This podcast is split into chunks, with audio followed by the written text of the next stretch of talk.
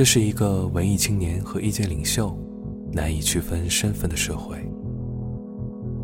人民群众在集体补钙、集体补鸡汤之后，脑瓜浆子越来越少，脊骨越来越软，三观全靠看，交配全靠嘴，理想是想出来的，作家是做出来的，英雄是熊出来的，信仰是养出来的。